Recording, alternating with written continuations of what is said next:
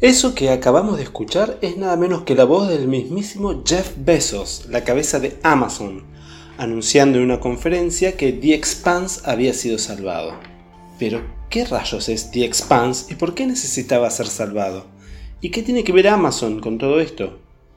Bienvenidos a Naves Espaciales, episodio 2. Vamos a conocer un poco más de esta extraordinaria serie de ciencia ficción y a responder algunas de estas preguntas lo mejor que podamos. Allá vamos.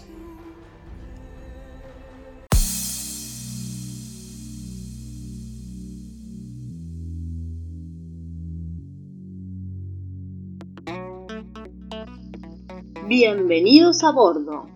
Vamos a realizar un viaje a las regiones desconocidas de la galaxia. La tripulación está lista. Los camarotes han sido preparados. Los motores que nos llevarán más allá de la velocidad de la luz ya están calientes. Solo faltas vos. Bienvenidos a Naves Espaciales el podcast de cine y literatura de ciencia ficción que nos transportará a través de las estrellas y de regreso. Nuestro capitán, Mariano Rivero Pedroche, ya está en el timón. Estamos listos para saltar al hiperespacio en 3, 2, 1.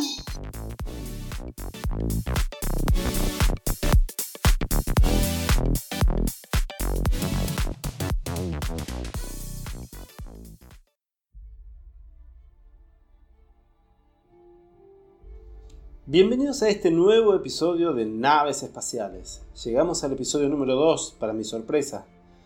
Vamos a empezar con algunas noticias. Esta semana se conoció que el estreno de la segunda temporada de Altered Carbon en Netflix está nada menos que a la vuelta de la esquina. Este 27 de febrero podremos ver cómo continúan los problemas en la vida de Takeshi Kovacs, esta vez enfundado en la piel de Anthony McKee. Y en lo que respecta al universo Star Wars, las noticias no podían ser mejores. La conclusión de la épica serie de animación The Clone Wars también tiene fecha de estreno, y nada menos que para una semana antes, para el 21 de febrero. Algunos le dicen la temporada 7, para otros es la finalización de la temporada 6, que había quedado inconclusa. Como sea, vuelve a Tano y un face-off con el mismísimo Darth Maul, nada menos que en Mandalore. No creo que se pueda pedir más. Siguiendo con los calendarios, este 13 de diciembre pasado se estrenó la cuarta temporada de The Expanse en Amazon Prime y hay bastante que hablar al respecto. Empecemos con la ficha técnica. The Expanse es un show para televisión basado en la serie de novelas escritas por Daniel Abrams y Tyler Frank, bajo el seudónimo de James S. A. Corey.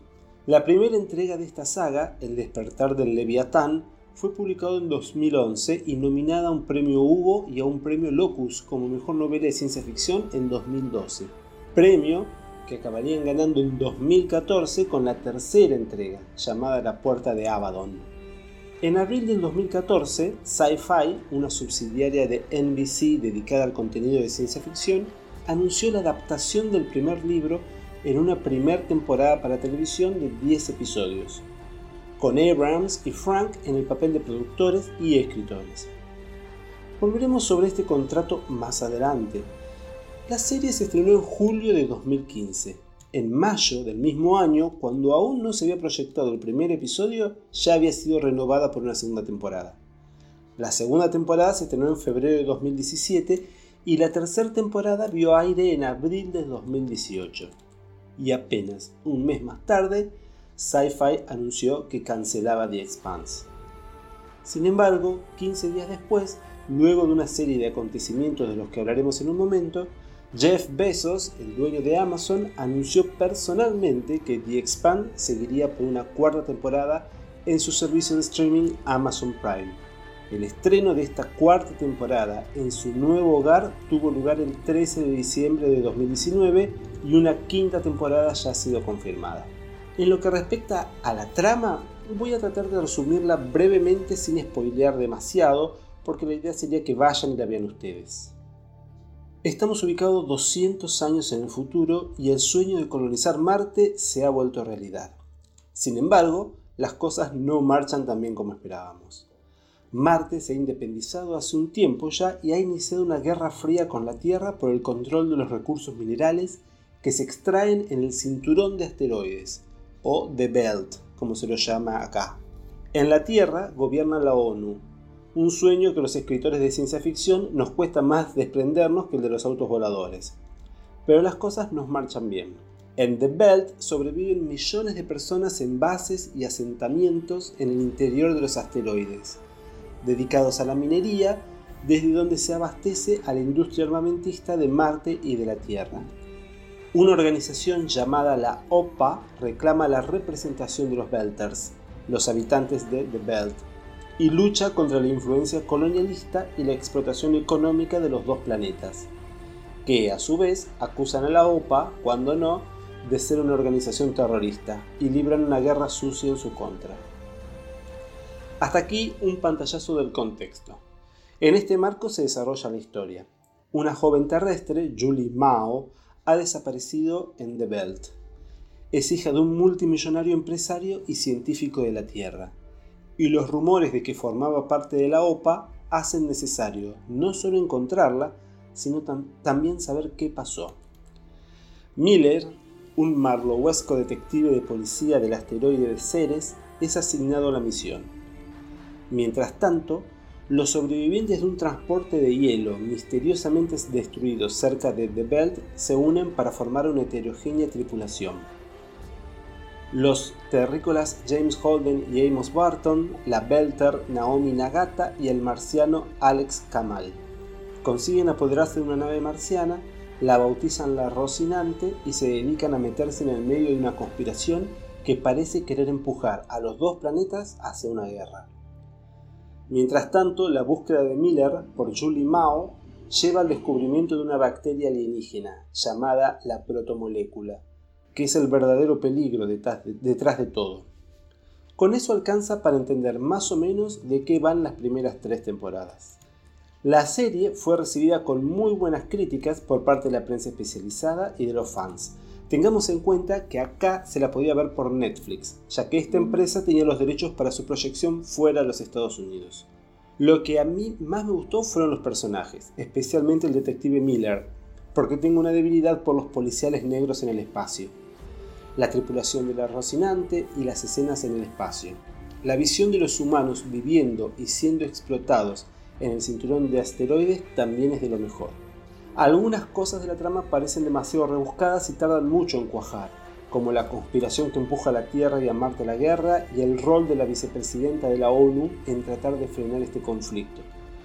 Pero la serie es tan visualmente atractiva, tan imaginativa, y uno está esperando con tantas ganas esos face-off entre Holden y Amos, o la tensión sexual entre Holden y Nagata, o el bromance entre Nagata y Amos, que hace que cualquier defecto que tenga eh, el argumento pueda ser pasado por alto fácilmente.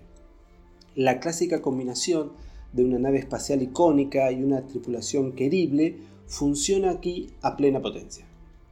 Y esto debe ser así no solo para mí, porque la serie desarrolló un fanbase importante y numeroso que sin saberlo sería la clave para su supervivencia. Por eso, volvamos al tema de Sci-Fi y el contrato con Alcon, la productora que es dueña de los derechos. Cuando Sci-Fi compró los derechos de The Expanse y básicamente le dio vida, lo que compró fueron los derechos para el First Run. Es decir, no sé qué día salía en Estados Unidos, pero supongamos que salía los lunes a las 20. Eso es lo que tenía Sci-Fi, la posibilidad de disponer los episodios para su estreno y nada más. Y solo por tres temporadas. Como Sci-Fi no es una plataforma de streaming, no podía proyectar los demás episodios. En caso de que tuvieras un Bart Mitzvah justo un lunes a esa hora, tenías que ir a ver el episodio que te habías perdido a otra parte. Y esa otra parte, si estabas en Estados Unidos, era Amazon, que tenía los derechos del streaming para USA, o Netflix, que compró los derechos del streaming para el resto del mundo. ¿Esto quiere decir que Sci-Fi fue estafada? No, en ese momento, en 2014, no era un mal negocio para Sci-Fi. Netflix, Amazon, Hulu no eran una amenaza todavía para la TV tradicional o para el cable, en parte porque no producían tanto material original y en parte porque no estaban tan masificados. Así que la primera temporada fue un éxito y todos estaban contentos. La voz se corrió, los fans crecieron en número, el éxito se volvió global y entonces la torta de The Expanse se agrandó. Pero Sci-Fi seguía quedándose con un pedazo del mismo tamaño. Para la segunda temporada, la serie recibió nominaciones a los premios Hugo y Saturn, y el fenómeno siguió creciendo.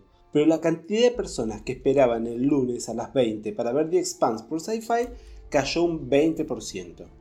La razón es que los televidentes empezaron a cancelar sus suscripciones de cable para quedarse solo con sus suscripciones de internet, algo que en Estados Unidos es posible y que acá en Buenos Aires nos parece una fantasía. En internet podían ver los episodios en Amazon o cambiar el VPN de la PC y usar Netflix Alemania o Netflix Japón, por decir algo, para verlos con algunos días de delay. Era básicamente un cambio cultural, un cambio en los hábitos de consumo de la gente que estaba pasando justo en ese momento y que estaba transformando un buen trato en uno no tan conveniente. Para la tercera temporada y con los ratings de sci-fi aún cayendo, pero la serie siendo más prestigiosa, la cadena tenía que tomar una decisión. O renovar el contrato o cancelar. Y como era lógico, ya que Sci-Fi no es una beneficencia, decidieron cancelar. The Expanse saldría del aire al terminar la tercera temporada, y sin que alguien se hiciera cargo de ese contrato, Alcon tendría que enterrarla en el cementerio donde yacen grandes series de la historia que fueron incomprendidas. El anuncio de Sci-Fi fue el 10 de mayo, Acá es donde ingresa el fanbase.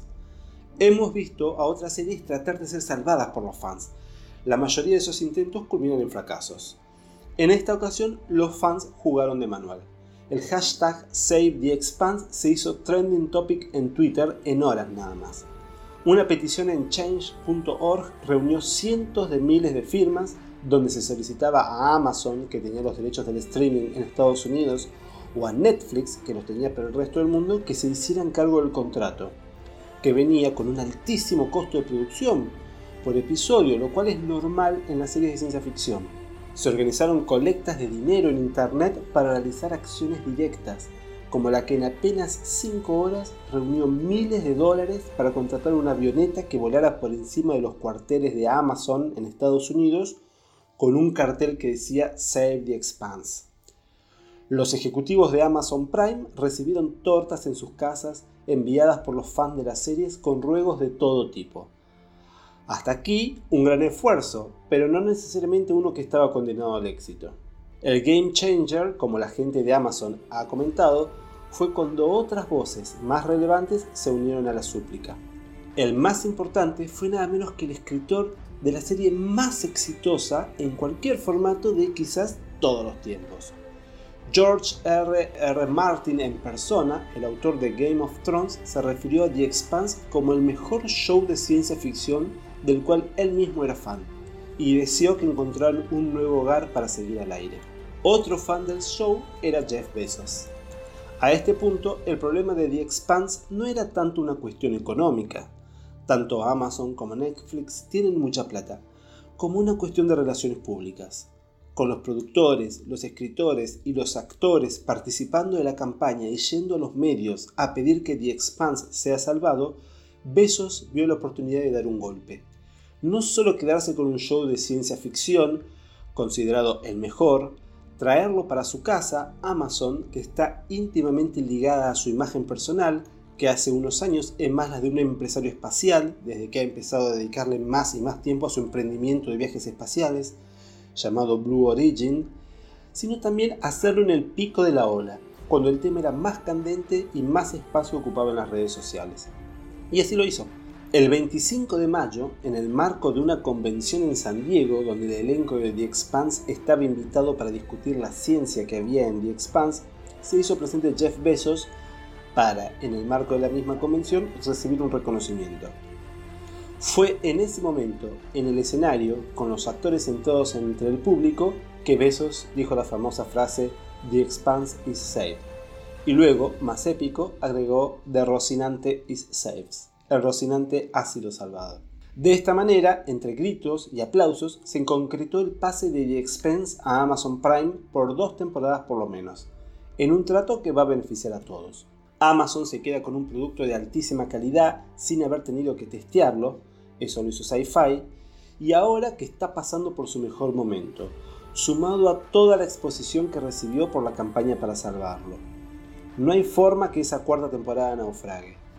Y Halcón y los escritores y actores se garantizan dos años más de trabajo en camino a las nueve temporadas, que es el objetivo final, ya que nueve son los libros. A esta altura, es difícil imaginar a Besos cancelando The Expanse después de haberlo salvado tan estentoriamente, ¿no? El producto también se verá beneficiado, pudiendo ahora los episodios escribirse sin tener en cuenta cortes comerciales y a sabiendas que será bingeada en su mayor parte, por lo que el arco narrativo de la temporada deberá ser más sólido y más conciso.